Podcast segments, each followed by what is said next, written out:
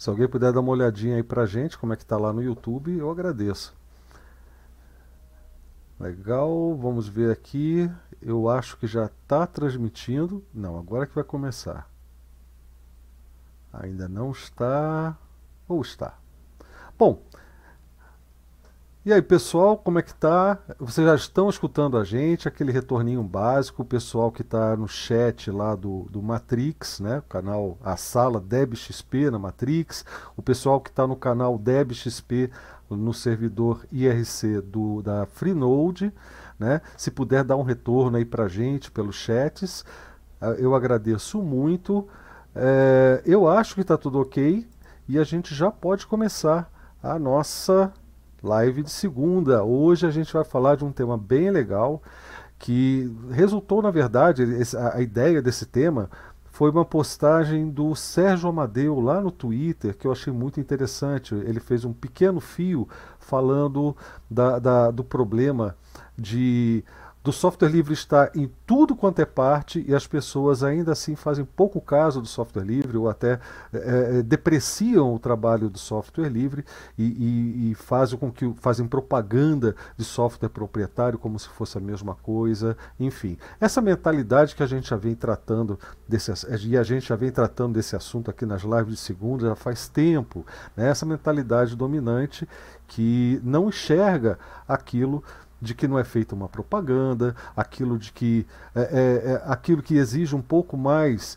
de consciência para que você é, é, é, entenda os propósitos. Mas enfim, a gente vai falar sobre isso hoje e de um outro vídeo que, em função dessa, desse pequeno fio do Sérgio Amadeu, a gente acabou encontrando um vídeo do, de um dos fundadores do projeto Debian falando sobre o futuro do open source na linguagem dele, era o que vem depois do open source. Aqui, para nós, o foco sempre é o software livre. E existem pequenas diferenças, sim, e, e a gente vai falar sobre isso na live de hoje.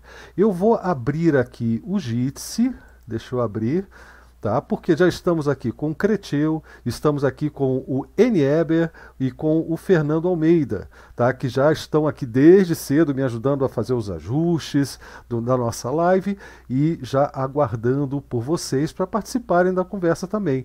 Se você está lá no nosso grupo do Telegram, lá tem um link do Jitsi para você também participar dessa conversa. Você pode ficar à vontade para entrar e bater um papo com a gente. Eu vou passar para o pessoal dar o, aquele tradicional boa noite, né? aquela rodinha de boa noite, e depois eu vou fazer uma pequena introdução do tema para todo mundo, ok? Vamos lá, fique à vontade. Quem quer começar? N, que está estreando? Boa noite, pessoal. Bora conversar sobre esse mundo que muitas das vezes as pessoas acham que é só, só um, um, jeito de, de, de, ver o mundo, mas é, eu acho que é muito mais do que só uma visão. Bacana. Boa noite, Blau. Boa noite, Fernando. Boa noite, Heber. Boa noite a todas e todos. Obrigado de novo pela oportunidade. É, o tema é bem legal. A gente aqui na live costuma sempre ressaltar que o software livre não é exclusivamente uma questão técnica, uma questão que envolva programadores e códigos, mas sim uma questão mais ampla do que essa por conta da implicação que o software tem na nossa vida, na vida de todo mundo, usemos ou não programas e uh, uh, computadores, né? já faz parte de toda a nossa vida. A nossa iluminação para chegar essa luz aqui, precisou de software. Para chegar a nossa comunicação se estabelecer, precisou de software. De toda forma, a gente precisa de software. E isso, portanto, tem uma implicação social muito abrangente. Né? Então, essa discussão é, é muito importante. Eu só vou fazer assim, um ajuste de, de, de precisão, Glau. O Paris foi um dos, dos, dos Debian, é, é que a gente chama de, de Debian Leader, né, DPL, Debian Project Leader. Ele foi líder do, do projeto Debian durante um determinado tempo e, de fato, foi ele quem um dos que participou da criação do movimento open source. Né? Aliás, a, as diretrizes do que é o open source, que são aqueles 10 itens, surgiram da Debian Free Software Guidelines, que é o que o Debian considera software livre, que foi escrita pelo, pelo Bruce Perry. Né? E, na verdade, assim, o que roda a boca miúda é que ele está um pouco arrependido, mas isso a gente deixa para falar depois. É verdade. é, deixa eu conferir. Fernando, porque eu confido, confundo com o Francisco, ok? mas é Fernando. Fernando, quer dar seu boa noite aí para gente? Boa noite, Blau. Boa noite, Cretil. Boa noite, Inieber.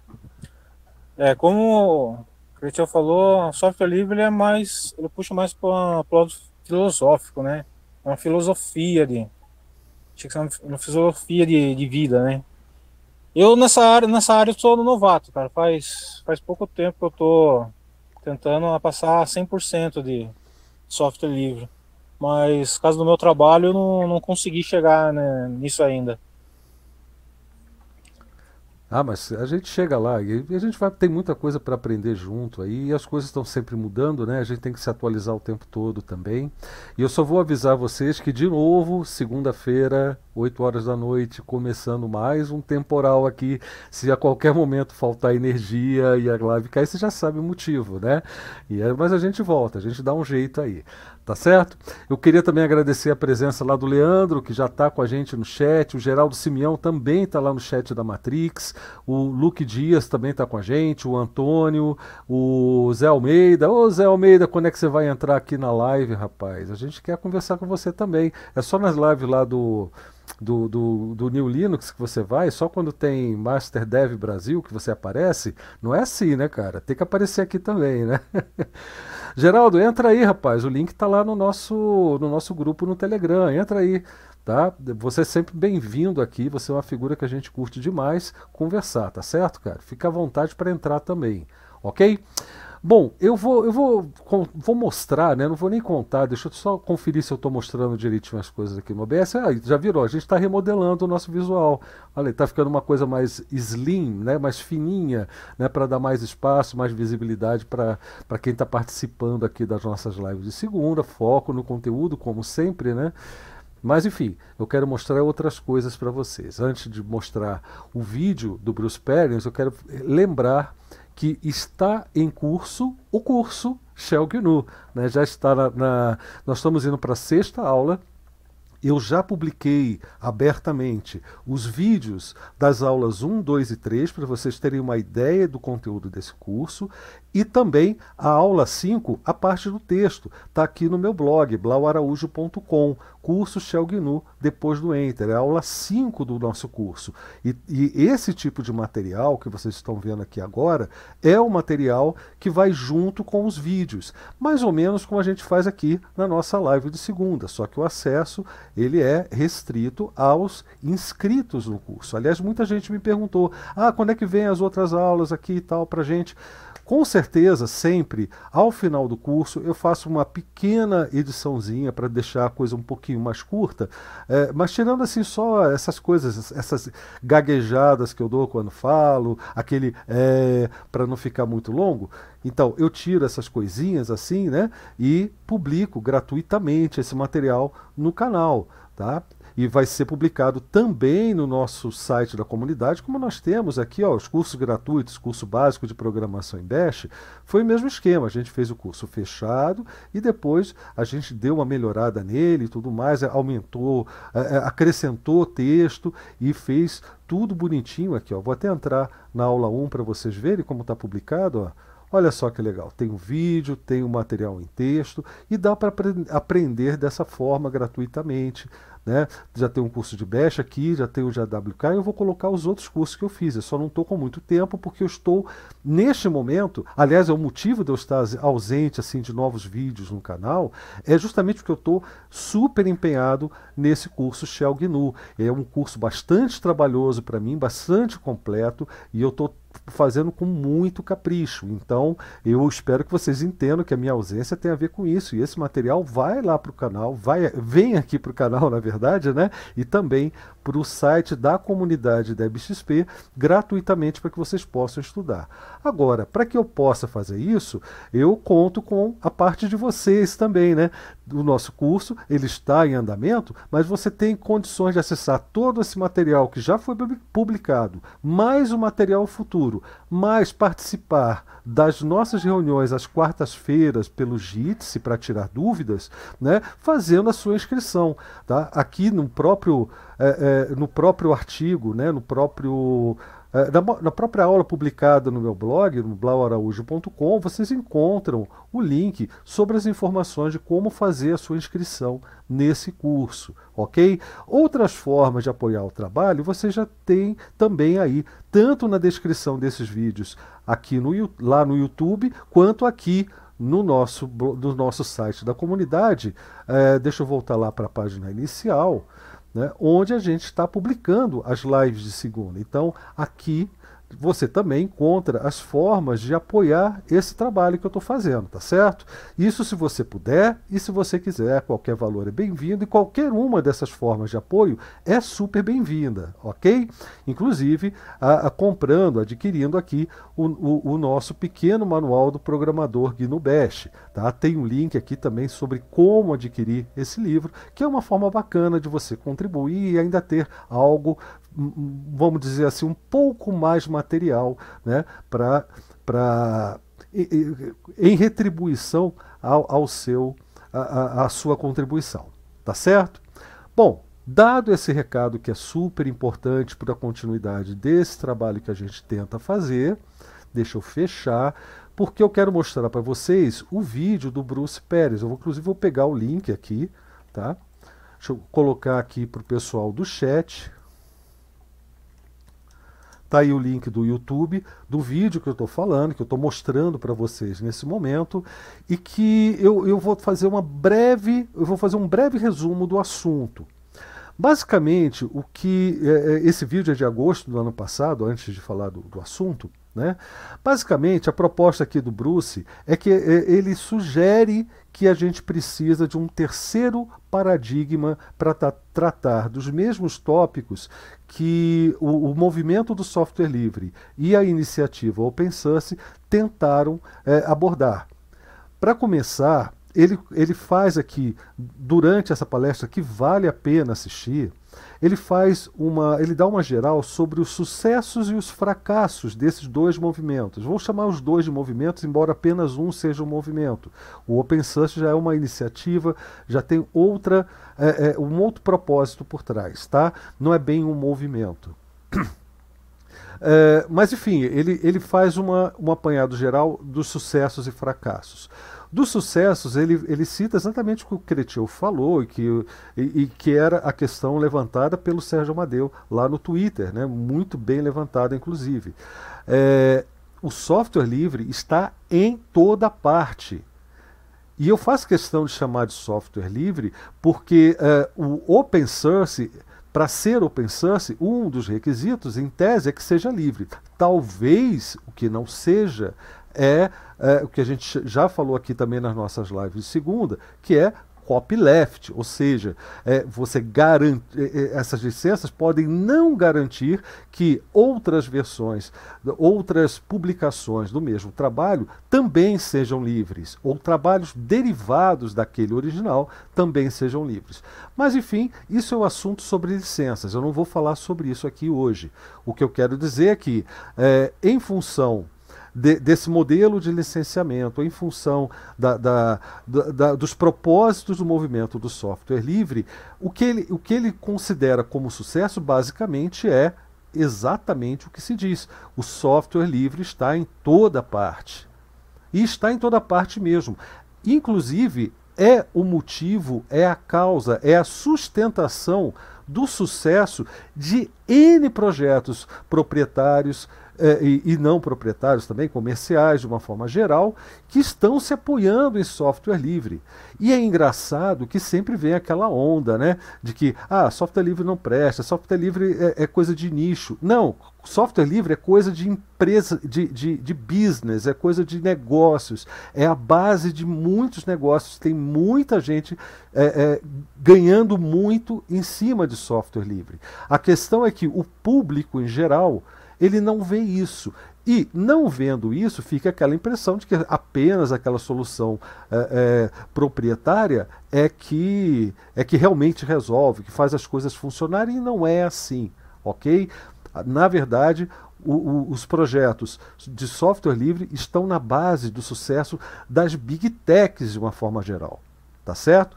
E a gente acaba tendo acesso a isso apenas na forma de um produto ou de um serviço que explora o usuário.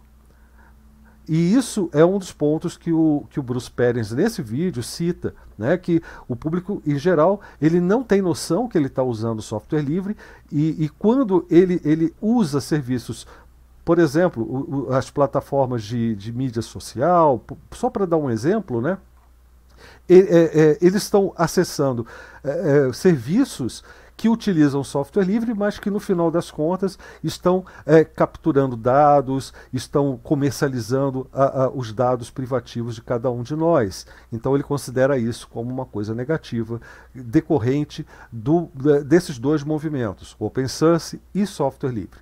Outro ponto que eu considero fundamental, inclusive eu até pausei aqui, mas foi sem querer, tá? Porque eu gostei dessa imagem, fiquei olhando para ela e deixei tá? que é a questão da, da, remuneração dos projetos. Né? Como os projetos são financiados, remunerados. Sendo um, um, projeto livre, um projeto que ele inclui nessa, nesse pacote como open source, é, normalmente a forma de você remunerar o trabalho do desenvolvedor, a sustentação do projeto, ou ela é feita através do financiamento que vem de grandes empresas, ou então o camarada tem que implorar por ajuda, né? E aí o que acontece, né? O begging que está aqui é implorar, né? É, e essa imagem é bem ilustrativa porque bota, mostra para a gente toda a infraestrutura moderna, né, é, apoiada em cima de um pequeno projeto que é que é de, de uma pessoa só que está ali graciosamente mantendo o projeto desde 2003 e, e, aquilo ali não é financiado, aquilo ali não recebe o apoio que deveria receber e toda a contribuição de comunidade que chega ali também acaba sendo uma coisa meio complicada em termos de remuneração. Então nesse vídeo o que ele faz é propor uma série de coisas, mas como a gente como o vídeo tem uma hora eu recomendo que o pessoal assista e que tire as, as próprias conclusões e que avalie, eu quero me concentrar nas premissas dele. Primeiro, primeiro ponto que, que, chamou minha atenção foi isso. Quais são os sucessos e os fracassos do movimento do software livre? Segundo ponto, assistindo os cinco primeiros minutos desse vídeo, fica muito claro que a maioria dos problemas que ele cita como sendo parte dos fracassos do desses dois paradigmas, na minha opinião, tem origem própria, no próprio surgimento do open source, que para que, é, que, que, de uma forma geral, o que fez foi tentar tornar palatável para um sistema que já era que, que já é um sistema podre de, de, de um modelo de negócios explorador capitalista no, no, no, péssimo sentido porque capitalistas todos nós somos mais ou menos né? Mas capitalista selvagem predador né? E eu vou fazer eu vou me corrigir já já sobre isso mas é nesse sentido, né, é de jogar o software livre de uma forma palatável para quem quer fazer negócios. O resultado disso, que ele mesmo aponta, é é, quem financia o, o, o, projeto do kernel Linux é, é, um monte de empresa que tem direito a voto e que sempre vai votar contra o próprio projeto no sentido de comunidade no lado comunitário do projeto. A mesma coisa, projetos de software livre ou, ou até instituições, é, entidades de software livre que são financiadas por grandes empresas e que no momento que elas têm que se manifestar contra uma outra grande empresa num processo que seja que seja aberto contra alguém que de alguma forma é, é, é, como é que se fala quebrou os termos né, da, do, da licença livre, é, é, essas, essas entidades elas sofrem represálias em cima de financiamento. Então é mais ou menos assim, é como se tivesse colocado, usando a imagem do Bruce Perens, o lenhador para falar em nome das árvores né? o que é uma coisa assim absurda. É, só me corrigindo, né? Capitalista, na verdade, é quem detém capital. A gente aqui, na verdade, só se vira nos 30 com a graninha que sobra. Ninguém aqui é capitalista, na verdade. Eu, eu me confundi aqui na hora que eu falei, tá? Só para me corrigir. Tá certo? Mas, enfim, é, esses dois pontos para mim são fundamentais. E o, o terceiro ponto é: se for para realmente pensar no futuro do, do, software livre, nós já tivemos aqui um convidado, o Anawak, né, que ele mesmo já, já comentou que está na hora de surgir um outro tipo de movimento para tratar justamente dessas pontas soltas dos dois outros projetos, dos dois outros movimentos, dos dois outros paradigmas. Né? E eu acredito que de fato precisa. Mas eu queria ouvir a opinião de vocês, tanto no chat quanto aqui no JITS. Eu estou correndo para não ocupar a live toda, mas eu já vou soltar agora para o nosso amigo Cretil, que deve estar tá louco para falar. é, essas coisas são muito interessantes mesmo. Né? Acho que um aspecto que é muito importante, que tanto o Bruce Perry quanto você ressaltou, é o fato das pessoas não viverem sem software livre. E, e é assim, quando a gente fala isso, as pessoas, ah, exagero. Não, não é exagero. Se a gente parar os softwares livres de parar, tudo que a gente está fazendo para. Porque tem software livre de fato em todo lugar. Só que o objetivo do movimento do software livre sempre foi o de defender o usuário, garantir as liberdades para o usuário, Exatamente. para as pessoas, fundamentalmente. E o que aconteceu, e não foi à toa, e realmente é muito claro para mim, como, é, como você disse, Blau, o, os insucessos do software livre são obviamente derivados do sucesso do open source. Então, eu dei uma palestra na Paraíba, a convite do Anauak, que você citou, cujo, cujo título era O Linux venceu, mas todos nós perdemos. O Linux, aí, nesse sentido, não representa apenas o kernel, mas uma visão. E eu queria fazer uma, uma corrigir uma imprecisão, Fernando, que você falou que o software livre é filosófico. Né? É muito comum as pessoas falarem isso, identificarem isso nas pessoas que saem em defesa do software livre, mas precisa ficar claro que o software livre é filosófico, o open source é filosófico, o software privativo é filosófico. Não há como não ser filosófico. Estar e até ideológico, hoje, né? Pois é, estar aqui presente hoje, seja aqui falando, seja ouvindo, é um ideal, é filosófico. Todas as nossas atitudes vão nessa direção. Então, não é apenas. Mas isso é muito usado, porque, do mesmo jeito que se demoniza a política, também se demoniza no sentido de se desqualificar. Então, fica parecendo que um valor filosófico tem menos valor do que outros valores. Aí eu ouço às vezes assim: ah, isso é coisa filosófica, eu sou mais pragmático. Pragmatismo é uma filosofia, é uma forma de ser. Então, não há como ninguém se alijar, sair da filosofia. Então, tudo isso são filosofias, são formas diferentes, distintas, de ideal, de ver um mundo que seria o um mundo ideal. Às vezes eu ouço algumas pessoas dizendo: ah, para mim tanto faz, eu não ligo para nada disso. Pois é, essa é a sua forma de ver o mundo. Tanto faz, eu não ligo para nada disso. Né? Agora, ligando ou não ligando, estamos todos nós envolvidos nisso. Portanto, todos nós recebemos o, o baque que isso eventualmente provoque. Né? A licença de, do projeto GNU, a licença GPL, na sua versão V3, ela garante algumas liberdades que não foram pensadas na licença GPL versão 2.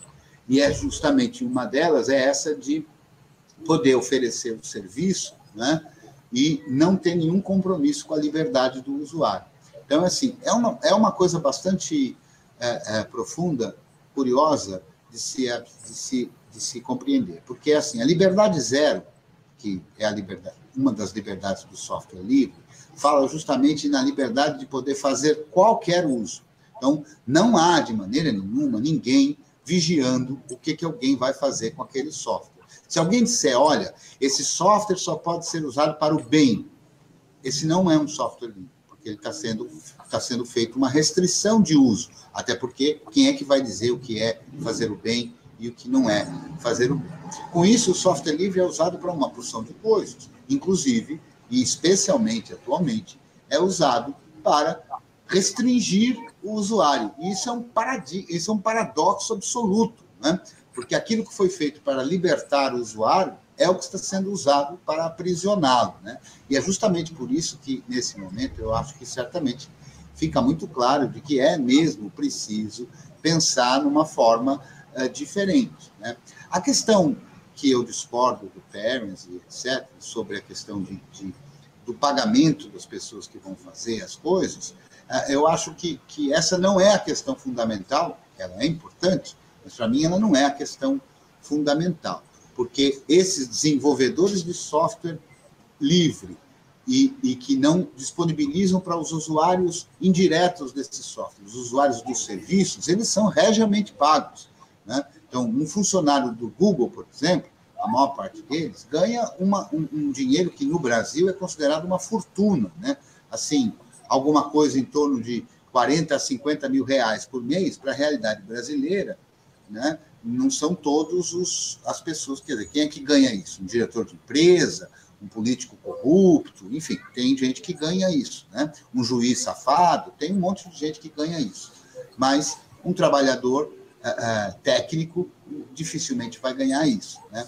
Então, os trabalhadores, os desenvolvedores, trabalhadores de uma empresa como o Google, e a mesma coisa acontece no Facebook, na Amazon, né? E aí, quando a gente fala Amazon, Facebook e, e, e Google, a gente está falando, por exemplo, de 80% a 85% de todo o tráfego de internet estão na mão dessas empresas. Então, a internet é um grande motivador de tudo isso, né? Então, essas pessoas são pagas. Então, eu acho que o desenvolvimento do software livre, ele não está restrito por conta da falta de pagamento.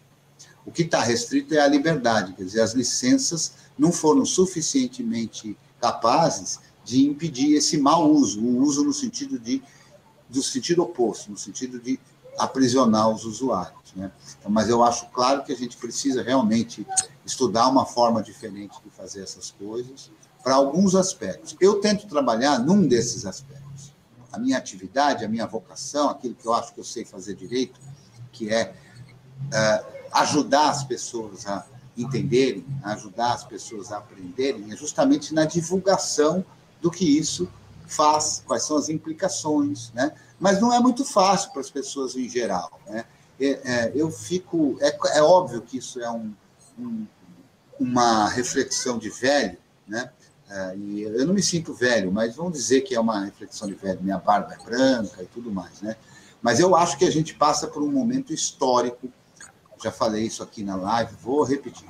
A gente, na minha opinião, passa por um momento histórico de estupidificação das pessoas. As pessoas estão ficando débil mental. As pessoas não têm mais capacidade cognitiva, elas não estão desenvolvendo capacidade cognitiva, porque as escolas são ruins, e são ruins por design, foram feitas para ser ruins.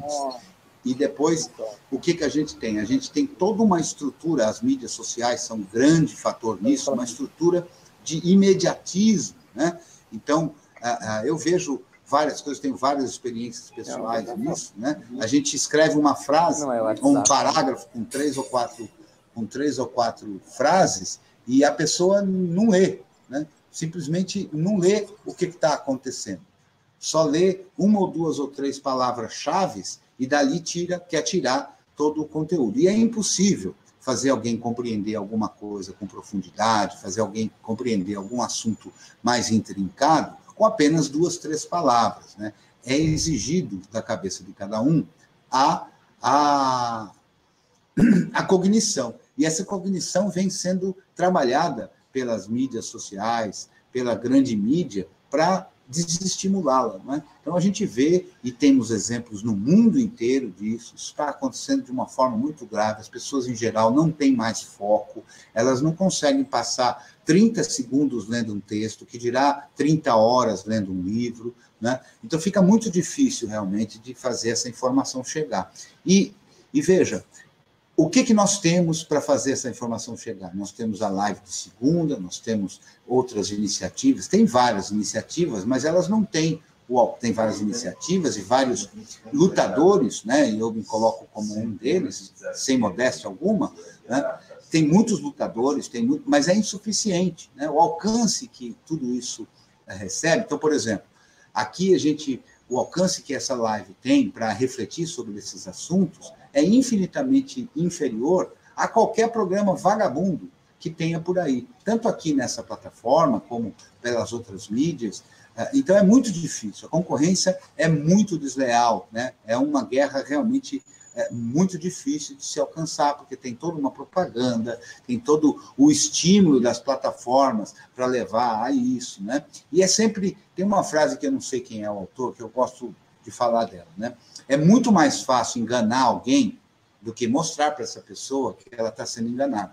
Então, isso acontece, as pessoas têm uma resistência absoluta, se irritam, a conversa acaba, as pessoas já logo encontram um jargão para lhe, lhe apelidar, por exemplo, pode ser comunista, petista, ou sabe lá qual, né? toda vez que a pessoa identifica alguém que está, de alguma maneira, criticando, refletindo, né? não aceitando de, de bobeira tudo que está posto por aí todo o status quo. E aí essa pessoa se tranca nesse universo, né? E isso acontece com todas as ciências humanas, a própria ciência, né? A gente tem um monte de terraplanista, negacionista de vacina, da ciência e tudo mais. Então acho que isso é que é o grave. O, o, o, o que acontece com o software livre, a meu ver, é só um reflexo do que está acontecendo com o mundo a gente pode encontrar alguns culpados, eu até tenho, não vou falar agora, mas eu até tenho os meus possíveis culpados, mas o fato é que, para mim, é muito claro, assim, eu não sei se alguém já fez um estudo científico para demonstrar isso, mas a minha percepção é muito clara de que a gente tem um problema geral, humano, numa epidemia, uma pandemia de deficiência cognitiva, e, segundo o Paulo Giraldelli gosta de falar, uma deficiência cognitiva programada, ou seja, uma deficiência cognitiva que advém de um comportamento filosófico, de uma estrutura de valores que procura fazer isso mesmo, que procura deixar as pessoas como consumidores imbecis, pessoas que só consomem e que não refletem sobre a própria vida, sobre a sua própria visão de mundo e por aí afora. Mas se eu continuar falando, eu não paro, viu, Glauco? Precisa me interromper. Sobre. Eu só queria pontuar sobre a questão que você não, comentou. Não, não pontue, não. Fale, fale à vontade. É, não, é que tipo, tá aí, e aí eu não ouvi tudo. É, sobre a questão do, das pessoas serem programadas para ser burras. Tem uma, um filósofo que eu sigo no YouTube, YouTube, ele fala sobre diversos assuntos. E ele soltou uma frase hoje que tipo, me fez pensar bastante e, e acho que faz bastante sentido sobre é, essa questão. Ele colocou o seguinte: o ser humano é o animal que parece ser racional. Que é um negócio assim, tipo. Só ser humano é um animal que só parece que raciocina. Tipo, então ele é um animal que tem a, a, essa perspectiva de ah, eu raciocino, raciocínio e tal, mas se você usa, é, se você pega como base livros de dissertações, por exemplo, um livro Rápido Devagar, que, eu, que é um, acho que é um economista que faz, que escreve, que escreveu, tem a, essa questão. O cara, as pessoas estão o tempo todo no automático, no, no, na questão do, da, do emocional, e dificilmente na, na questão racional. Então é muito mais fácil você ficar horas e horas se divertindo em redes sociais, em, em internet, assistindo vídeo, do que realmente você parar, analisar, pensar, porque isso tem um custo, tem um, uma carga de esforço naquilo.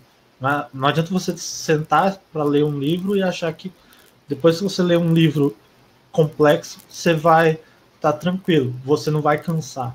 Então, as pessoas buscam o mais rápido, o mais e, a, e a, o mais menos esforçável. E a, as redes sociais, a internet veio com vários agrados. Só um pouquinho. Mas. O temporal tá chegando aí.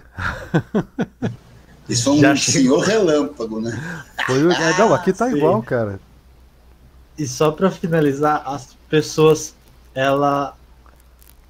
O que acontece? Elas acabam seguindo esse, esse, esse fluxo e deixa seguir, não, não param para pensar. Só um pouquinho, vou ter que sair aqui, só um pouquinho. Tá joia. É, eu, eu, eu vejo, eu só não vejo isso como culpa da internet ou, ou das, das mídias sociais. Né? Eu acho que. Não, como partícipe. Né? Não, é, exatamente. Mas, é, é, de, de uma forma geral, é, essa pressa a gente vê que ela vem sendo acentuada nos últimos anos mesmo, nas últimas décadas. É, quem disser que não, não era assim em 2005, era, só que não era tão rápido e tão fácil hoje com as ferramentas que existem, né? Mas a idiotização ela, ela, já vinha acontecendo até nos meios analógicos, vamos chamar dessa forma.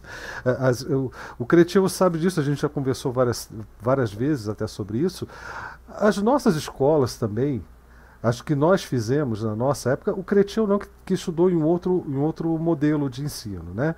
Mas as escolas públicas, até as escolas particulares, até piores as histórias particulares, de coisa de, de 40 anos atrás, uh, uh, já estavam no processo desse de, uh, de, de ceifar o pensamento crítico. Já começou isso há muito tempo. Isso antes de existir, existir computador pessoal, antes de existir a internet. Então, a, a internet só veio para como mais uma ferramenta. Né? O que infelizmente acontece, o que a gente vê com o software livre sendo utilizado por essas grandes pelas chamadas big techs, né, e que acabam o que, o que o serviço que elas oferecem é um serviço pernicioso, é, é, é, só uma, uma outra forma, é uma adaptação ao tempo que a gente vive da, do, dos processos que já ocorriam no passado. Né? É, é, é muito complicado isso. Mas o software livre ele surgiu como um movimento que, além de ser um movimento tecnológico, além de ser um movimento jurídico, porque, afinal de contas, envolve a questão da licença, ele, ele é um movimento que também surgiu para fazer frente a isso. É, é, dentro do contexto do, da computação, e, aí a gente precisa contextualizar, até como o visitante 25 disse aqui, né, que a gente precisa colocar a perspectiva de tempo. A gente está falando de um movimento que ocorreu há 37 anos atrás, que surgiu a partir de conversas de. de eu, eu, imagino aquelas rodinhas de amigos assim, na, com um chopp no meio ali, com, com, uma cerveja no meio, ou, ou outras. Ou, ou, outros aditivos, né?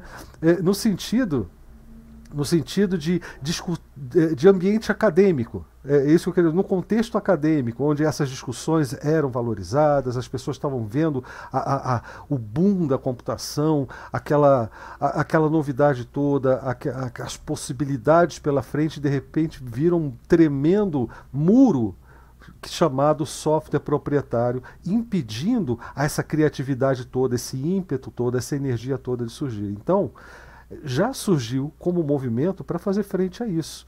Porque já naquela época, lá em 83, quando o Stallman fez o anúncio do projeto GNU, é, já naquela época, é a gente estava vivendo um, um, um mundo que já queria colocar esse muro na frente de todas as nossas atividades, toda na frente da cultura, na frente de, de, de, de todo e qualquer desenvolvimento humano para colocar na mão das corporações. Não é à toa que foi o mesmo período que surgiu aquela dupla, né, Reagan e Thatcher, que aqui no Ocidente fizeram o papel de, de instituir esse, esse muro esse novo muro do neoliberalismo. E esse pensamento perdura até hoje, infelizmente, é, é, na cabeça, no imaginário, inclusive, da maior parte da população. E eu falo imaginário porque é algo que é típico de quem tem uma empresa, uma grande corporação, que tem investimento pesado.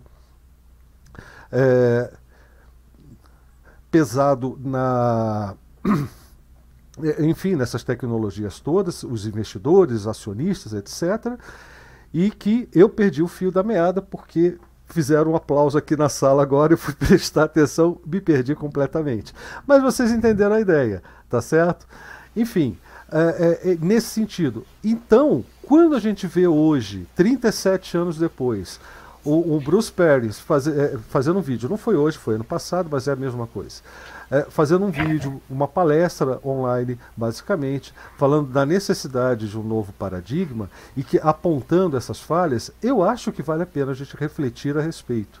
Eu acho que vale muito a pena. Sobre a questão do dinheiro, Cretil, ele inclusive coloca sobre dois aspectos, sobre dois aspectos a questão do dinheiro. Não é só o fato de remunerar o desenvolvedor, o pequeno desenvolvedor, que, que mantém projetos que, que quase não recebem fundos, é, para primeiro por, pelo trabalho dele, pela, por, é, é merecido, ele está dedicando o tempo dele a isso e tudo mais, mas também para proteger o, o, trabalho dele, a licença com, pela qual é, é, fazer com que a licença pela qual ele disponibilizou o trabalho dele seja defendida nos tribunais, que isso é caro.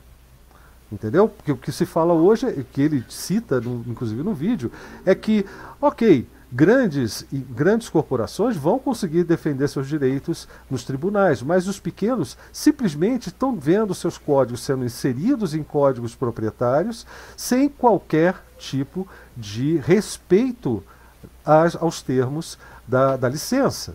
E isso é uma realidade. Inclusive, ele até fala de alguns dispositivos que são utilizados para inspecionar, para auditar o código alguns desses códigos aí, né, e verificar se tem alguma coisa é, é, livre no meio de um código proprietário, alguma assinatura, enfim, e eles simplesmente não pegam quando está no código. Não existe uma ferramenta para isso, é, é, enfim, ou não é usada, eu não me lembro bem do que ele, que ele diz a respeito. O fato é que é difícil detectar entendeu? E, e, com isso também impor a, a, a, obediência aos termos da licença.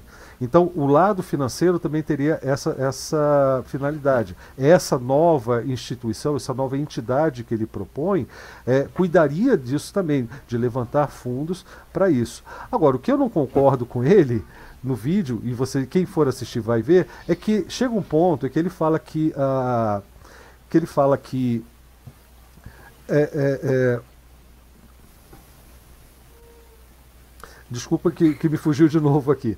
Mas, enfim, é, chega um ponto em que ele fala que uma das formas de você gerar essa remuneração seria através da cobrança de um valor anual que fosse para empresas que quisessem usar código livre em seus projetos proprietários. É, é, é, enfim, de uma certa forma, é, é, autorizando as pessoas a continuarem com o um modelo de negócios que escraviza o usuário, porém pagando uma taxazinha ali para ficar tudo bem e a gente poder combater o software proprietário. É, o que não faz muito sentido na minha cabeça. É, Talvez ele tenha uma ideia melhor. Talvez ele tenha elaborado melhor isso de, de agosto para cá. Mas nesse vídeo ficou muito estranha essa parte. Tá? Salve Geraldo, que bom que você está aqui, rapaz. Boa noite, boa noite, Blau, boa noite, Crechel, boa noite, pessoal do DLXP. É uma alegria estar aqui com vocês. Eu acho esse é um espaço, eu agradeço a você, Blau, você, Crechel, por, por, esse espaço que vocês criam, onde a gente pode é, ter uma conversa, onde a gente põe o, o cérebro para funcionar. isso é muito bom. Isso que, eu, que você falou, Crechel, eu vejo é, muito forte, sabe? Outro dia um, um, um, um integrante lá da comunidade, um amigo meu, me, me, me mandou mensagens pedindo dicas, né? Eu digo, dicas do quê? O que, que você precisa? Ele, não, para eu, eu melhorar meus estudos, para eu, porque eu vou voltar agora, as aulas vão voltar e eu, estou muito parado. Eu, eu digo, você tem que pôr tua cabeça para funcionar. É, a melhor coisa é ler. E ler tem que ser um prazer, então busque coisas que você gosta, né? Pode, ser tecnologia, não precisa ser tecnologia, pode ser livros, romance, história, histórico, o que for. uma coisa bem escrita, uma coisa que te dê prazer de ler, que te dê prazer de pensar a respeito, que te dê fome de conhecimento, de ir atrás, e à medida que você vai lendo, o teu cérebro vai se acostumando e você vai pensando e também sabendo como é, escrever melhor, é, e às vezes você gosta de uma outra língua, ou tem uma coisa que você gosta muito e a melhor literatura está na outra língua, comece a ver nessa outra língua, se é inglês, se aprofunda no inglês, e isso vai vai fazendo a tua mente é, trabalhar, né? A gente tem uma mente muito preguiçosa, o, o corpo é, é, até do ponto da, da, fruto da nossa evolução, né? Tem que guardar energia, tem que otimizar recursos. Então, isso tudo que vocês falaram é, é muitas vezes é, é, é, a forma de explorar isso, a forma que o mercado, a forma que as empresas, que, a, que os políticos, que as comunidades, que todo mundo tem de dar uma explorada naquela preguiça mental que a gente tem, naquela preguiça de não querer levantar da cadeira ou de não querer articular um, um, um argumento. Então, é, é só quem pensa a favor de, né, comigo, quem pensa junto, tá beleza, tá tudo bem. Vê algum argumento contra, ah, nem vou, né, nem vou articular nada. Ah, você é um, eu não gosto de gente com barba, pronto. É, Crechel tá de óculos, não gosto de óculos. É, óculos é feio. Ah, mais Também não óculos. gosto de quem usa fedora, então... É, viu? Olha lá, fedora, é, o próprio nome... vermelha, então. Olha lá, o próprio é. nome já é. E por aí vai. E daí a pessoa começa e já acha, né, um, um já rotula. E isso até essa semana a gente conversou até ali no, no, no grupo do, do, Comunidade Fedora, que aí alguém comentou. Ah, eu estou entrando agora e, e Linux isso e tal, e só não sei o que, que eu faço, ainda tenho que uh, manter. O cara tava, usou o Photoshop, por exemplo, como um exemplo de que é, ainda tem muita coisa que é uma maravilha no, no, né, no, no software proprietário. Aí eu, ó, oh, não, beleza. A maior parte da descrição dele eu achei muito boa, mas é, quando começou a falar de foto, usar o Photoshop, aí eu disse, ah, não, muito legal sua descrição, mas né, permita-me discordar que eu acho que essa fala sobre Photoshop é, ela vai, ela corrobora uma coisa de que o pessoal tem na mente de que não tem recurso, não, não consegue fazer algo igual o Photoshop com software livre, e o GIMP você tem profissionais maravilhosos que só usam GIMP. Você vê Bárbara eh, Tostes, né, faz coisas maravilhosas com GIMP, com Krita e por aí vai. Ô Geraldo, e, o, o, Carli, o Carlitos, hoje, ontem né, à noite ele descobriu Krita. Hoje ele passou o dia inteiro desenhando no Krita, fazendo, pro, criando Viu? pokémons dele lá no Krita. Ele tá exato, apaixonado, exato. cara. Mas, mas, daí surgiu esse assunto, sabe? E a coisa ficou daí a um ou outro. Não, mas é, me desculpe, mas o outro é, é, é melhor. No, mas no quê? Ah, em certas funções. Não, mas é questão de hábito. Eu concordo que tem algumas ferramentas que no Photoshop já estão prontas, o cara clica, clica, clica, e ele faz tchu, tchu, e vira assim. Mas o, o GIMP é uma questão de, daí de você aprender como chegar naquele resultado, né? Com o GIMP, você em vez de clicar, clica, clica, você vai fazer uma máscara, vai mudar um recurso, vai fazer assim, e no final, maravilhoso, consegue lá a textura, consegue a imagem. Ou seja, você tem que reaprender, você tem que estar aberto a olhar e dizer, tá, essa é uma outra ferramenta, né?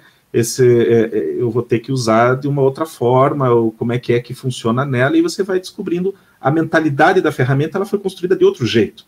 Então não tem como ela ser igual. Eu, eu até, por exemplo, eu reluto muito a baixar aquele pacote que eles chamam, é, PhotoGimp, né? Que é um pacote que deixa o, o, algumas coisas do GIMP com a cara do Photoshop. Não, eu tenho, se eu quero usar o GIMP, eu, eu que aprenda um pouco como é que é os recursos dele é, é, a gente tem que pôr a nossa cabeça para funcionar. Mas é, essa, essa característica do ser humano ela é muito explorada, então ela é explorada por mídia, ela é explorada por é, é, filosofias, por princípios, por gente que quer ter poder, por gente que quer ter dinheiro, por gente que quer ter influência, né, que quer ter fama, e aí eles vão explorando, né, e por aí vai.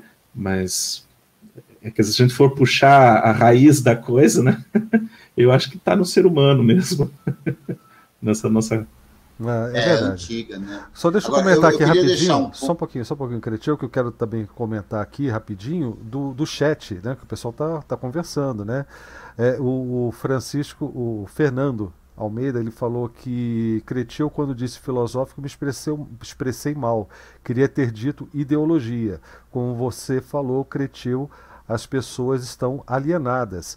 Você apresenta o software livre, o software em si, ok, mas quando você vai apresentar a ideologia, tudo que está ligado ao software livre simplesmente não querem, não aceitam, não querem pensar, é, é, analisar.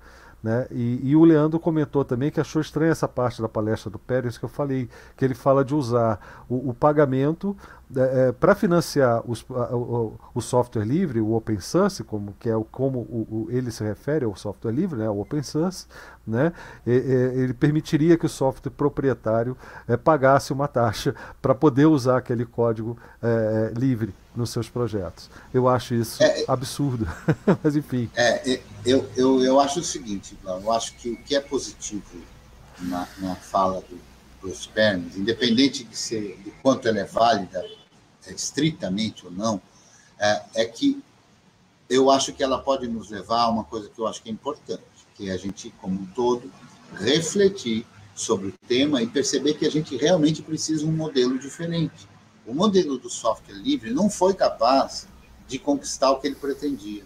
O modelo open source, ao contrário, a meu ver, foi capaz de conquistar o que eles pretendiam. Mas para nós, pessoas, o que o open source pretendia e que foi conquistado não é o que a mim Exato. e a um grupo de pessoas não é o que satisfaz. E o software livre, a meu ver também, já está incapaz, o movimento está meio que desistindo. Então, eu acho que é importante dar uma uma revigorada. Se as soluções que ele apresenta são as melhores ou não, eu acho que é menos importante do que refletir. É eu acho que a chamada pela reflexão, eu acho que ela é, é fundamental. Vou falar de novo com o Francisco, assim, você pode trocar ideologia por filosofia nesse contexto, como se fossem a mesma coisa. Né? Então, de fato, quando essas, essas coisas todas, elas vêm sendo demonizadas. A política vem sendo demonizada há anos, não é agora, não é com a internet a, a filosofia também, a ideologia também. Mas por que isso? Porque existe uma outra ideologia, que é a ideologia do neoliberalismo. E a ideologia do neoliberalismo é uma ideologia disfarçada de não ideologia. Então é como se. E, e normalmente o que se faz é, é, isso. Quando numa discussão, vamos supor que eu esteja aqui numa discussão com o Geraldo. Quando eu apresento que o que o Geraldo está falando é ideologia, a gente apresenta isso, na verdade, para tentar desqualificar. Então, o dele é uma ideologia, o meu está acima, ele é o prático, ele é o possível, ele é o isso. O, o é teu é porque você é uma pessoa de bem. Você é sensato e você usa o senso comum. Isso. E eu estou usando ideologia. Isso, e a mesma coisa exatamente. é a política. Você não exatamente. quer política, né? Você, você simplesmente está fazendo o bem da população, ou o bem da nação, exatamente. ou o bem do povo. Você é do povo, você pode mudar os normas. Não, política você não faz. Então, eles deturpam, as pessoas deturpam certas coisas e daí jogam aquilo como um. Isso né, o estigma. Fazendo um cala-boca, na verdade, né? É como um cala-boca. É isso. Exatamente. É, é para desqualificar o argumentador, né? É por isso que eu tô. Eu, eu, sei que não foi isso que o, que o. Eu não acho que tenha sido isso que o, que o Francisco tentou Fernando. expressar. Não é nada disso, viu, Francisco? O que eu estou falando é que a gente tem que tentar evitar o uso desses termos para distinguir as coisas. Qualquer um que faça a coisa de um jeito está fazendo com a sua própria ideologia, porque senão ele faria de outro jeito. E todo mundo que diz que não tem ideologia está seguindo uma ideologia. Dizer que não tem ideologia é uma ideologia, que é justamente essa que faz parecer uma serenidade, um bom senso que o outro não tem. Né? Uma coisa impossível, ah, isso é utopia, ah, e tantas outras coisas que, que, que surgem quando se reflete, ou quando, quando se faz reflexões, ou quando se tenta estabelecer valores e de uma forma geral, como já falou o Claudio, pensamento crítico. Né? Então, acho que é, isso é. é, é qualquer coisa que, que leva aquela, aquela ideia de que não há caminho certo senão o meu, tá, tá fadado a, a, a ir por isso, né? Então, é né, assim, o, o certo é o meu. Se não for da minha forma ou dos meus, é, né, você pode até ser é, agradável a mim, pode até me ajudar, mas você não é, você não está certo, né? E aí o pessoal até pega naquela coisa da verdade, vai dizer o que é a verdade. Ixi, aí. É, aí o próprio conceito de verdade é, é bastante discutível, subjetivo e tudo mais, né? E realmente isso. Que... Estão me ouvindo? Aí agora mudou para você. É, uma coisa que eu acho que o, é, software livre ainda não conseguiu, acho que não é nem que ele falhou, ele ainda não conseguiu, é muito porque ah, por causa dos direitos autorais. É que você falou até amanhã. Não direitos autorais, mas é o. Só um minutinho, Cretil, é, é daí que está dando o áudio aí, se você puder mutar pra gente. Obrigado, Cretil. É, por exemplo, teve o pessoal, um, um canal que eu sigo também no YouTube, que eles fizeram praticamente um documentário de uma hora, falando, comentando. Eles pegaram o caso da, de um videogame, da, da empresa de videogame, que faz jogo, que proibia o uso da imagem do, dos videogames, dos jogos que ela faz, mas liberava mediante o pagamento. E é isso ela liberava quando, que, quando queria e tal. E aí, a partir disso, eles começaram um, uma discussão sobre direitos autorais. Para quem, quem se beneficia com os direitos autorais. Eu acho que essa acho que é um, um segundo uh, ponto que o software livre tem que pegar. Porque se a gente for pensar é, em software livre, beleza, você tem um software livre e o conteúdo. Ah, o conteúdo por exemplo, essa live ela pertence a um autor e ela não pode ser baixada, simplesmente porque o YouTube não permite. Se agora, mesmo que se a gente tem um software livre, tem todas as ferramentas, o que acontece é uma outra analogia é foi feito um muro para cercar é, pequenos é, parquinhos, digamos assim. Então, cada parque tem suas próprias coisas ali dentro. Você não consegue, é, principalmente para desenvolvedor, você não consegue sair de uma plataforma como a Google ou Amazon. Você não consegue sair de uma plataforma para outra, mesmo que as duas usem o mesmo sistema, mesmo que as duas, por baixo, por, em última instância, estão tá usando software livre porque elas criaram formas de aprisionar as pessoas ali dentro de maneira legal. Tipo, ah, ah é legal, vamos continuar ali. E aí acho que essa é um, uma discussão que tem muito a, a, ser, a evoluir, e eu acho que o, o principal é que as pessoas precisam discutir sobre isso. E as pessoas dificilmente discutem sobre qualquer coisa. As pessoas só discordam, só querem. É, ah, eu quero vencer o debate, independente de, de, de trazer bom. algo bom. Né? Foi bom você citar isso, né? Porque lá no nosso grupo, inclusive, nós temos uma, uma. Não é uma regra, né? Nós temos uma diretriz ali nas nossas conversas que lá a gente não faz debates. Lá a gente reflete sobre os assuntos. Em qualquer discussão que aconteça, não existe vencedor. Ali não é um espaço de disputa. Ali é um espaço para conversar. Você pode discordar, você pode argumentar, contra-argumentar, mas não é um espaço para disputa e de onde vai sair um vencedor. Não existe isso. Na verdade, quando a mentalidade é essa, todo mundo perde. Eu, na minha opinião, todo mundo perde, porque é, onde poderia haver bons argumentos começa a, a, começam a, a recorrer a, estratégias de, de debate. Né? E isso não é legal para ninguém. Então, eu, foi, foi só interessante porque tem muita gente nova chegando e eu queria reforçar esse aspecto. Tá? Mesmo que a pessoa esteja, vamos dizer assim, sintonizada com os nossos princípios, com os nossos valores, que são muito flexíveis em relação a software livre e a liberdade de conteúdo de uma forma geral, né? flexível no sentido de que a gente é, é inflexível na, na, liberdade, mas a gente é flexi, flexível nas formas de abordar o assunto, abordar os problemas que não tem ainda uma solução definida, que não tem ainda uma uma não, não, não são ainda a realidade que a gente está vivendo e que cada um vai ter na sua própria imaginação uma imagem de mundo melhor, do que é bom para um, do que, do que é bom para todo mundo, essa coisa toda. E nunca é legal quando a gente vai por esse caminho, né?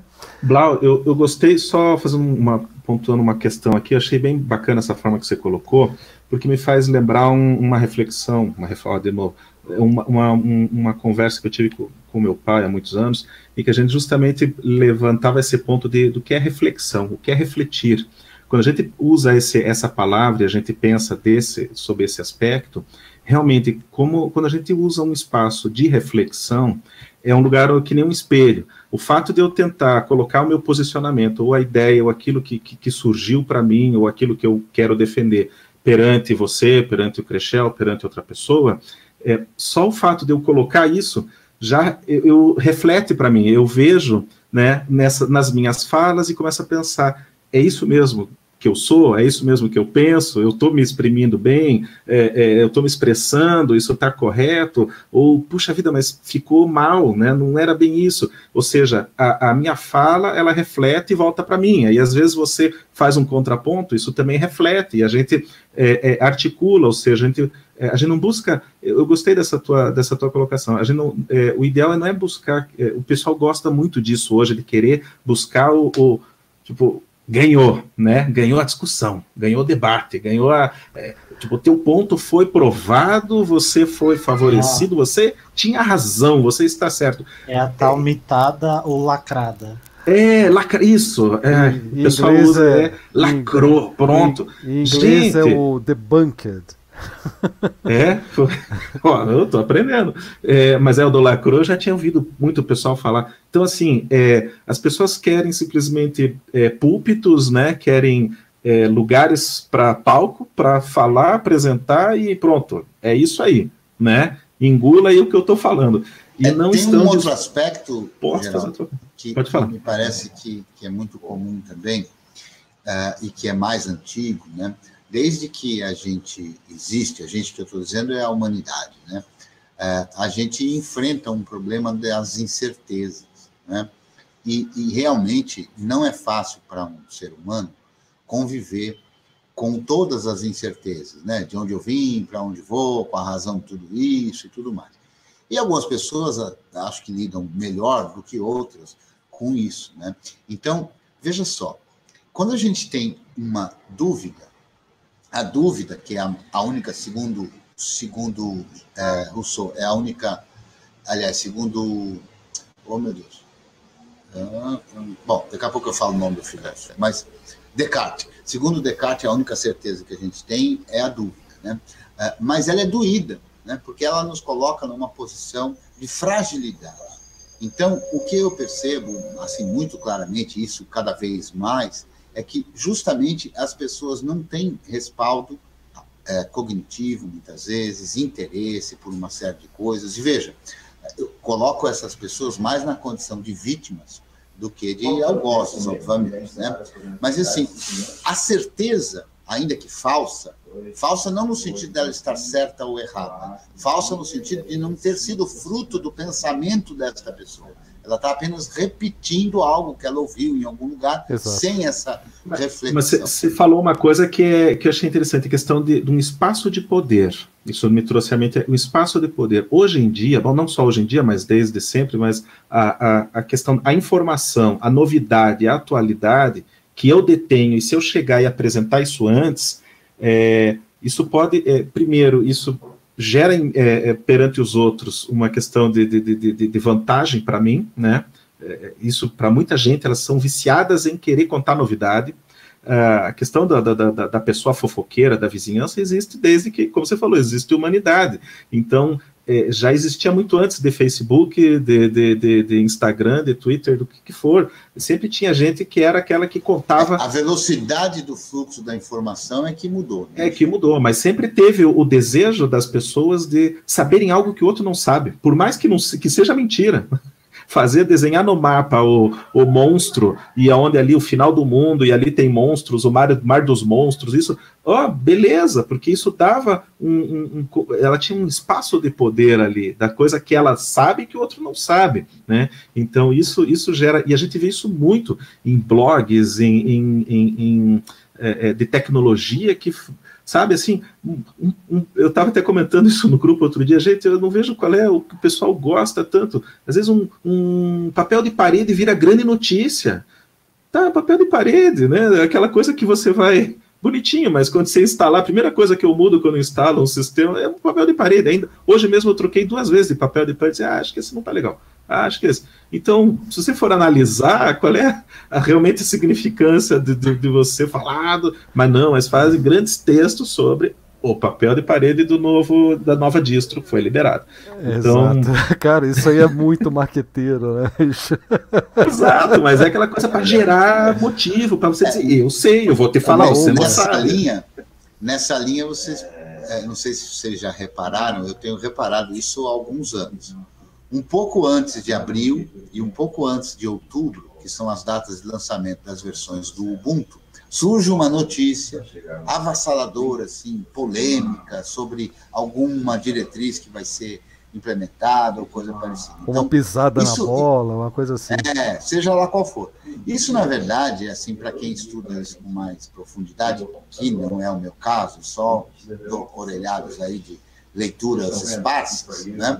É, não sou dessa formação, né? então não sou acadêmico disso, nem de nada, mas é, é a questão da agenda pública, né? que é aquilo que está na boca do povo, aquilo que é do interesse e da discussão. Né? E a mídia, toda a vida, desde a mídia que se dava ah, na praça, para a mídia que passou a se dar ah, na prensa, na, na imprensa, para a mídia que passou a se dar no, na radiodifusão, que passou a se dar na, na, na televisão, que passou a se dar uh, via internet, isso nunca foi diferente a, a mídia tenta produzir isso. Né? A mídia tenta dizer e determinar qual é a agenda pública, ou seja, o que as pessoas vão discutir, o que é importante para as pessoas. Porque isso dá a quem tem esse controle um poder enorme, enorme. Então a gente alia o grande poder de disseminação de propaganda atual, que é unificada, que é, é, é direcionada para aquela pessoa naquele dia e sabendo exatamente qual é o perfil, sabendo toda a chance de atingir aquela pessoa, na velocidade que é e na ubiquidade que é. Quer dizer, a gente anda com um vigilante o tempo inteiro na mão. Né? Você está é, grampeado o tempo todo e não vê. Tá? Você está carregando o GPS, o microfone tudo. É. é, maravilha. Então, todas essas informações estão aí a serviço de nos dar alguma comodidade, é óbvio, né? por isso que muita gente aceita qualquer coisa em nome dessa comodidade, sem pensar nos reflexos disso. Né? Então, toda essa capacidade de comunicação e essa capacidade de comunicação, por mais que a gente possa pensar que a internet, quando surgiu, fosse libertador, ou seja, que essa capacidade de comunicação estaria a cada um que pode produzir conteúdo e assistir conteúdo, na prática, com as big techs e essas coisas todas, não é isso que se dá. Quer dizer, três empresas controlam o fluxo de 85% da rede. Não adianta ter um monte de, de fonte que não alcança ninguém. Mas por que, que não alcança? Não alcança por conta dessa agenda pública que é determinada por isso. E as pessoas por comodidade, por desinteresse, ou mesmo por deficiência cognitiva, não vão atrás. É muito mais difícil encontrar informação plural do que saber do que é o status quo, saber do que está sendo eh, definido. Então, exige uma, um esforço pessoal para ir atrás de informação. Né? Quem, é, assim, a gente vê umas coisas que para mim são bizarras. O sujeito está numa universidade, no terceiro ano de ciência da computação, e você chega para ele e fala: escuta, o que você acha do software livre? O que é isso? Quer dizer, é assim uma aberração total, né? demonstrativa de, de uma alienação absoluta do que está acontecendo no mundo. Exatamente. Eu queria dar voz aqui pro pessoal do chat antes do Geraldo se manifestar, que eu sei que. Não, eu tá... só vou dar tchau, gente, porque ah, já passou não, das nove. Cara, eu preciso ajudar minhas pequenas lá no banho. Então tá bom, cara. eu vejo depois a gravação cara, da continuidade. Mas não vai demorar tchau, muito um mais, não, eu acho. Obrigado, Geraldo. Valeu. Tchau, tchau. Um abraço. Mas enfim. O visitante 49, que eu acho, inclusive, que é um rapaz que deixou uns comentários lá no, no, no blog, né, que, que é um dos um dos poucos, uma das poucas pessoas que eu vejo citar por aí, o Irix, que era uma era um, era um Unix também de muito é, que fez muito sucesso, principalmente para quem trabalhava na, na parte de, de, computação gráfica, enfim. Eu conheci esses equipamentos né, nessa época que eu trabalhava perto do departamento de computação gráfica. Mas, enfim, é, ele está dizendo o seguinte: Cretil, na minha opinião, o Free Software venceu. E na minha também, pelos motivos que você diz, viu, 49? Uh, parece agente 86, né? Visitante 49 é o 49 agora. O, o GNU Linux é o sistema Unix de maior sucesso da história. Ele acabou com todos os outros Unixes do mercado, Arix, AX, entre outros que vieram que viraram história. O visitante 25, que vai virar 25 aqui agora, estamos na área da futebolização dos debates, a última razão absoluta dos 15 minutos. É, é, esse negócio aí do, dos debates, eu lembrei a palavra que eu queria lembrar em português. Eu falei debunked, mas em português é refutado e introduzido por um certo pseudo-filósofo que a gente conhece muito bem, infelizmente. É, o, o, visitante 49 falou que os objetivos do projeto GNU é, de desenvolver um Unix livre foram atingidos. E sim, eu concordo com você. Nesse aspecto, eu não vejo nenhuma dúvida, apesar de que de acordo, até, até um dos motivos dessa, dessa discussão nossa aqui hoje, está é, tá faltando, a, a, da nossa parte, da parte do movimento de uma forma geral, segundo minha visão, um empenho maior para proteger essa conquista, porque a gente está deixando, para não dizer abrir, abrindo as pernas para um monte de coisa que estão tirando tanto as conquistas do projeto GNU quanto do próprio, dos próprios princípios né, do, de, um, de, de, de, um sistema equivalente, do sistema semelhante ao Unix. Isso tudo está se perdendo. E, e, e pode falar em vantagens e desvantagens, eu acho que é natural ter esse, essa discussão técnica, mas certas coisas precisam ser defendidas. Por exemplo, eu não admito não vejo como positiva, eu não vejo como positiva é, é, um, um, a, a, existência de um recurso que basicamente toma conta de todos os processos da minha máquina, onde é pra, e, e que é completamente, como é que se fala? É, é para mim é hieroglífico né, essa palavra, hieroglífico. É, tudo depende de uma única coisa. Se essa única coisa dá pau, acabou o meu sistema.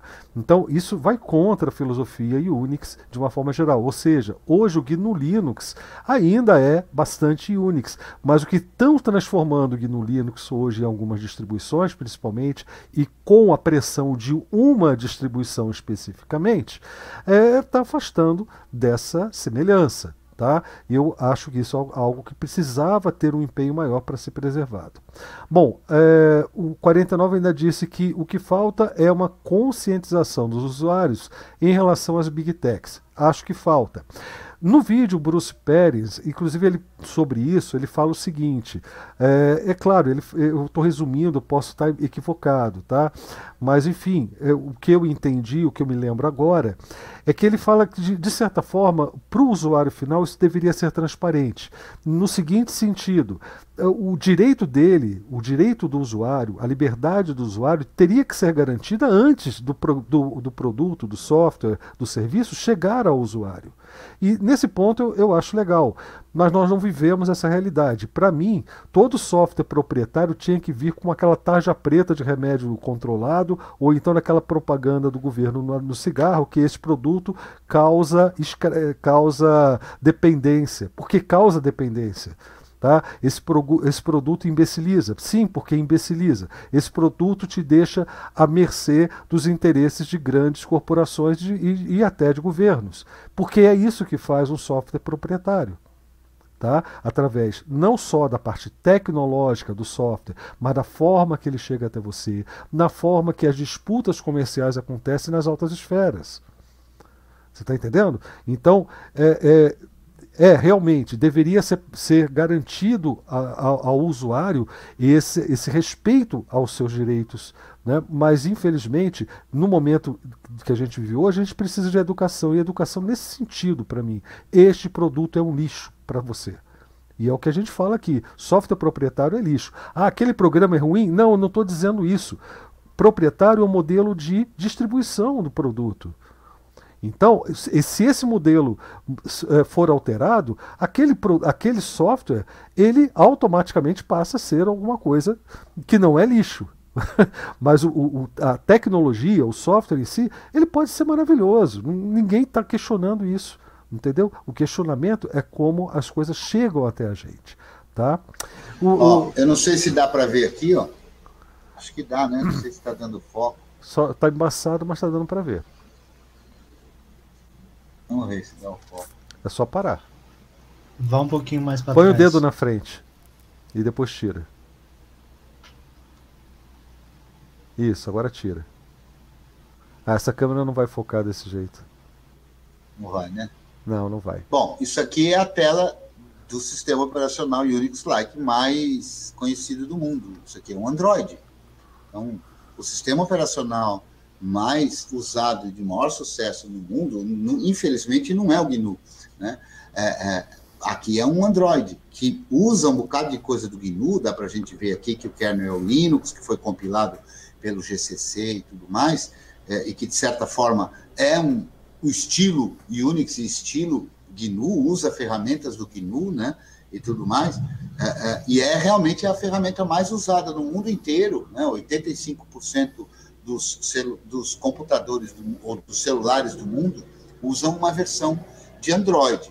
Outros quase 15% usam uma outra versão de um Unix-like, é, que esse já tem quase nada do GNU, que é o iOS. Né? Então, mas eu acho que essa questão, e eu não sei se, se a gente poderia dizer né, que a, a gente tem a criação do projeto GNU, que é uma criação, é um, um projeto cujo objetivo sempre foi o de criar um sistema operacional composto exclusivamente de softwares livres, mas com uma finalidade, não é à toa. E a finalidade Exato. é a liberdade do usuário. Né? Então, eu acho que o projeto GNU, sob certo aspecto, é um sucesso, está aí até hoje, a gente continua trabalhando nele, desenvolvendo, ele é hegemônico, mas aquilo pelo que, que ele lutava, que era ser feito de software livre para garantir as liberdades dos usuários intrínsecas ao software livre. Né? A gente, embora isso historicamente tenha sido um pouco misturado, né? mas a gente poderia dizer que a gente tem a ideia das liberdades do software livre, e o projeto GNU é usar essas liberdades para construir um sistema operacional completo. Né? Então, eu acho que a gente perde muito quando essas mesmas ferramentas são usadas por uma finalidade paradoxal, antagônica, a que a gente é, é, é desejar. É claro que, talvez por vários motivos, eu seja um pouco mais pessimista. Há quem seja mais pessimista ainda, né? A esteve aqui conosco e me parece que ele ainda é mais pessimista, né? É, eu até discordava dele como pessimista e tudo, e falei para ele que não adiantava, que eu ia continuar na minha inocência de não ser pessimista. Mas eu sou um bocado pessimista com relação a isso. Né? É, e, e, eu acho que a gente tem que refletir nisso realmente, porque não alcançar as pessoas é que é o problema. É, para mim, é, esse é o central para mim. Não alcançar as pessoas, tanto na consciência do que elas estão usando, quanto na garantia da liberdade delas. Isso, é por isso mim... que sempre houve uma discussão, nos anos 2000 especialmente, uma discussão muito forte que tinha um grupo de pessoas, e, e isso não dá para ter uma resposta certa, né, como já disse o Geraldo antes, é, um grupo de pessoas é, é, que não fazia questão de que os sistemas operacionais GNU tivessem muitos usuários. E um outro dizendo, não, a gente precisa ter um monte de usuários. É, é, a gente não pode dizer que uma ou outra, por si só, está correta, mas são duas preocupações. A primeira, de quem achava que não tinha vantagem de ter muitos usuários, é porque ela lutava para que tivesse usuários com consciência do que aquilo se tratava.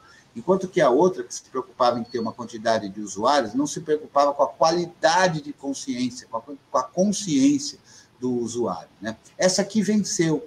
Então, hoje a gente tem a maioria da população que usa qualquer tipo de, de recurso computacional usa um bocado de software livre, mas não tem a menor noção de que isso está acontecendo. Eu Exatamente. me lembro há uns dois ou três anos atrás, há uns dois ou três anos, melhor dizendo, uma pessoa, um professor de engenharia, falou para mim: Ah, eu sei que você gosta desse negócio de Linux aí, mas isso aí foi um negócio que começou e tudo, mas não foi para frente. Então, a percepção dessa pessoa é absolutamente o oposto da realidade. Né? É, é, é, porque isso não é uma questão que... de discutir. Né? Linux, como kernel, é hegemônico. Ele está nos maiores 500 computadores mais poderosos do mundo. Ele está em todo a, a, a, em todos os computadores da grande, das grandes empresas de tecnologia.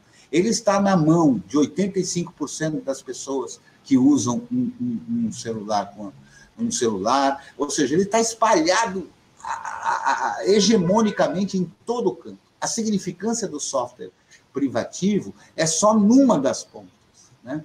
Que é a ponta que entra em contato com boa parte, com boa parte dos usuários. Né?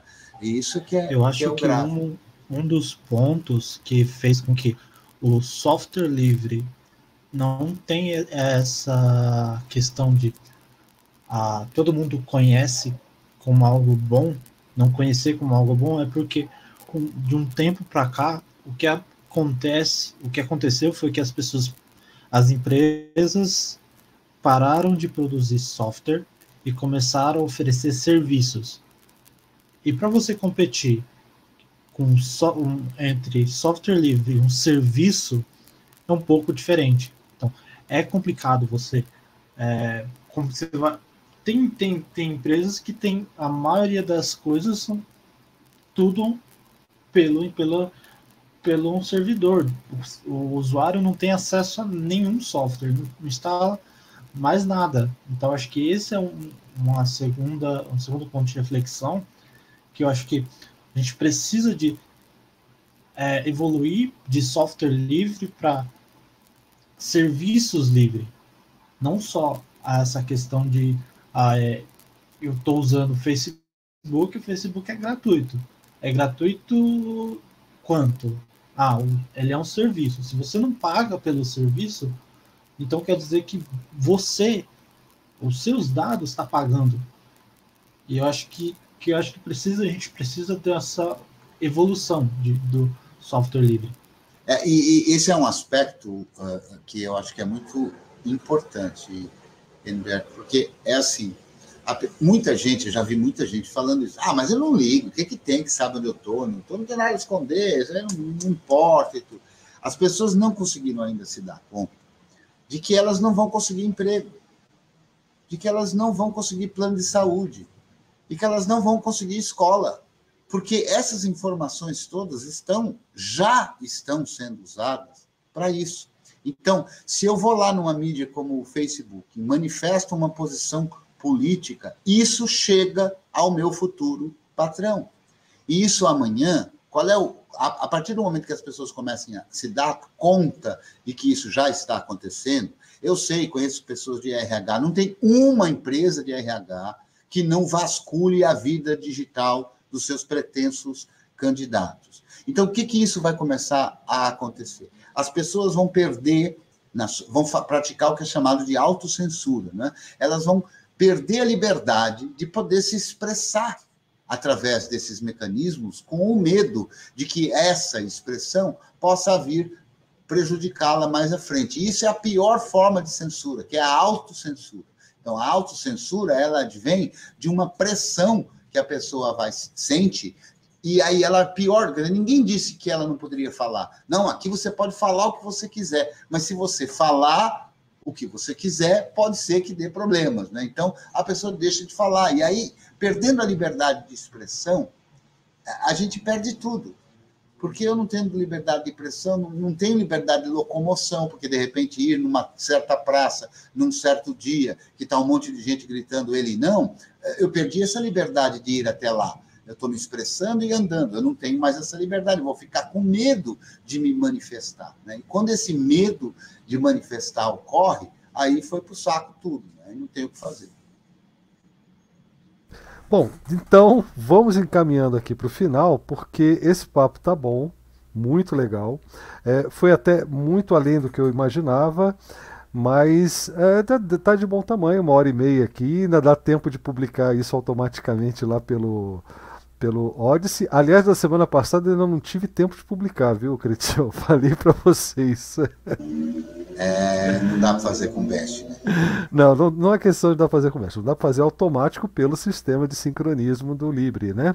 É, por falar nisso, a gente tá, é, a gente faz a live no YouTube, mas toda essa estrutura que existe aqui, da página do blog, é, até o nosso canal lá no, no Libre, no Odyssey, é, que é canal DebXP também, é só procurar entrar no odyssey.com. É, eu, aliás, eu tirei esse link né, da, da, da, aqui do, do, do, nosso fundo, eu tenho que escrever depois. Tá? Mas enfim, procura no Libre, Libre, LB, LBRY, procura lá o canal DebXP que vocês vão encontrar. E os vídeos sincronizados. Aquilo que está no YouTube automaticamente vai para lá. E tudo para quê? As lives de segunda e os cursos também, né? Tudo, tudo quanto é vídeo é, que eu coloco no YouTube automaticamente é sincronizado Ou seja, para ter acesso ao conteúdo que o, que a comunidade, que o, que o Blau, através da comunidade DebXP, oferece, não só as lives de segunda, está lá disponível, inclusive para quem, por qualquer motivo, não possa ou não queira é, usar essa plataforma que a gente está usando agora. Inclusive o chat agora sendo na rede Matrix ou pelo IRC também tenta é, contemplar esse problema, porque eu não quero obrigar ninguém a utilizar um serviço com o qual a pessoa não concorde. Né? Eu só vou fazer uma, uma, uma observação de demanda que precisa haver, a meu ver, uma forma de conectar os dois aí, né?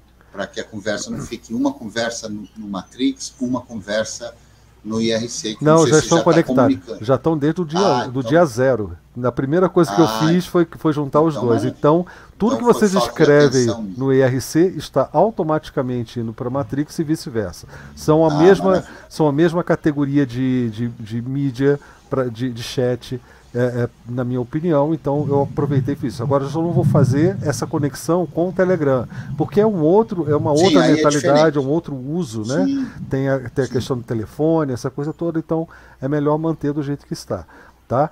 Mas lá no nosso grupo do Telegram é interessante também você participar, porque acaba sendo uma porta de entrada para essas outras vias, no momento que você achar que é isso que você quer para a sua vida, para o seu dia a dia, então, para a sua computação. As mensagens, por exemplo, do, do, do 49, elas vieram do Matrix?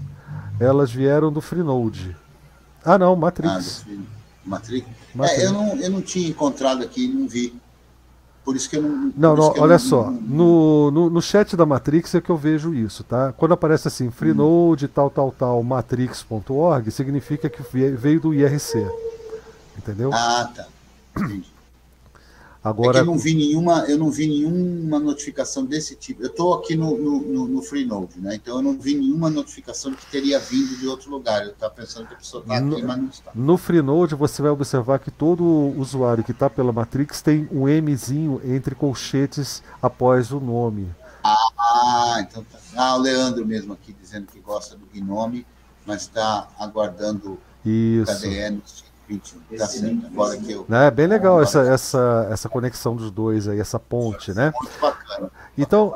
Eu, eu quero agradecer vocês que estão aqui. Vou, vou, começar pelo, pelo estreante aqui, o Wayne Eber. Né? Você quer dar o seu, o seu recado final aí, Wayne Eber? É, eu acho que eu tenho um recadinho. É uma das coisas que eu venho observando, estudando e tentando me engajar é, numa internet não só livre, mas uma internet descentralizada. Porque se você tem um princípio de internet descentralizada, é um ponto onde que a, é, a sua liberdade começa.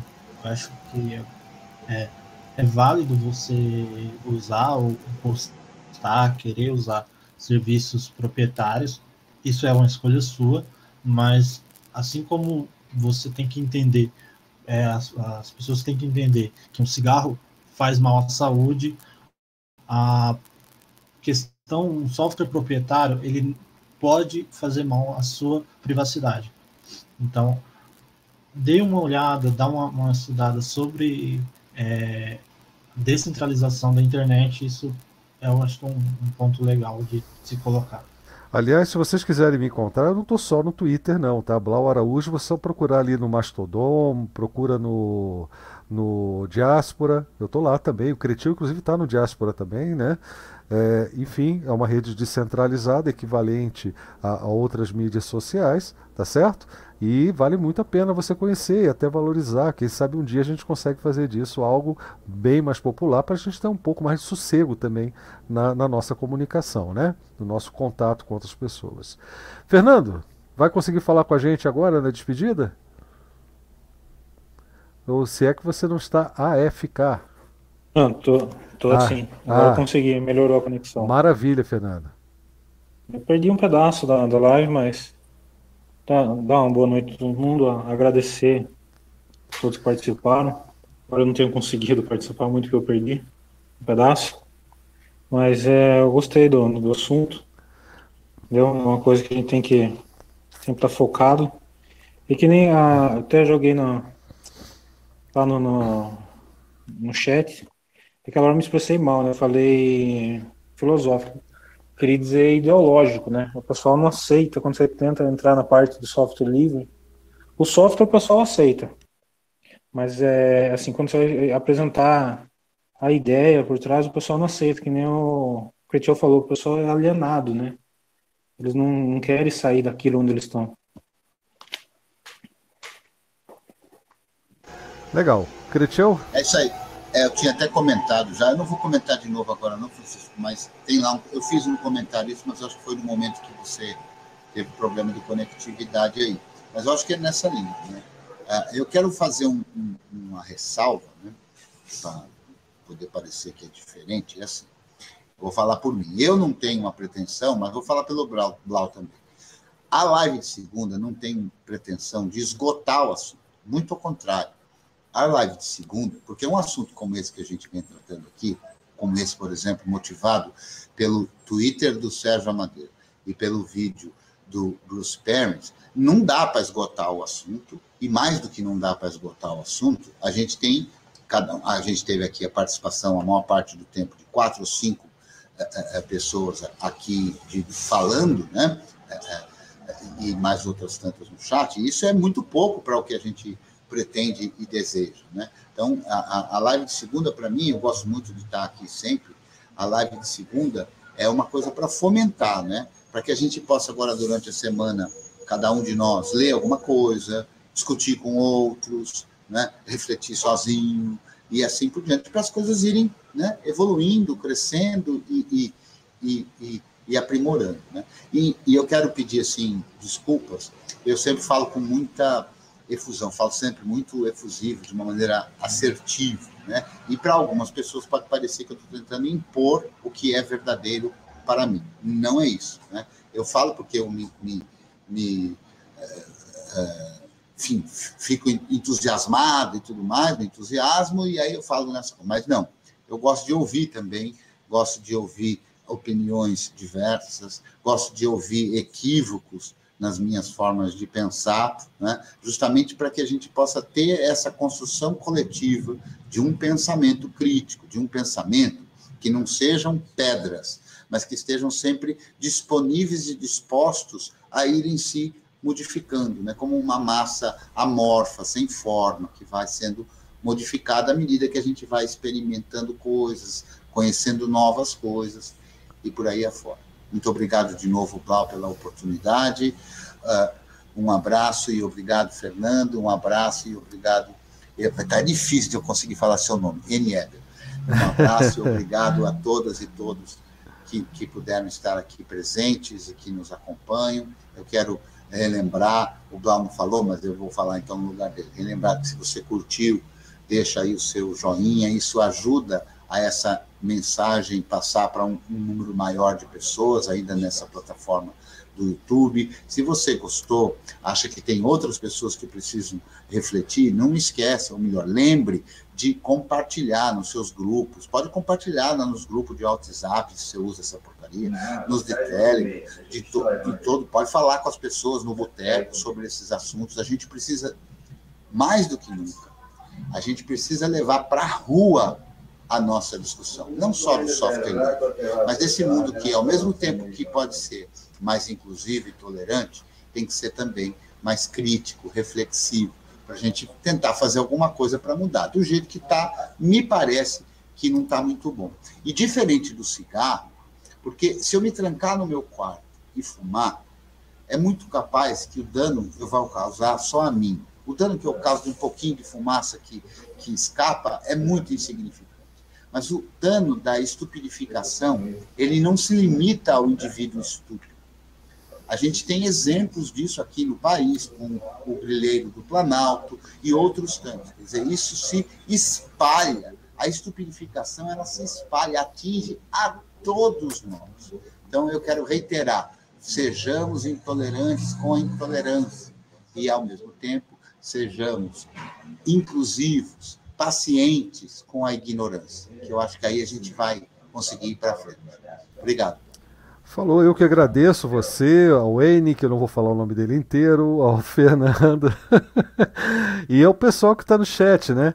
É, o Tiago Conde parece que começou a conversar com a gente só agora no final, mas bem-vindo, é, Tiago, você está tá sempre Sim, com a gente só também. Só um recado que eu esqueci que não precisa ir embora, né? Que tem no pós-conversa aqui. É isso aí. Sair da sala.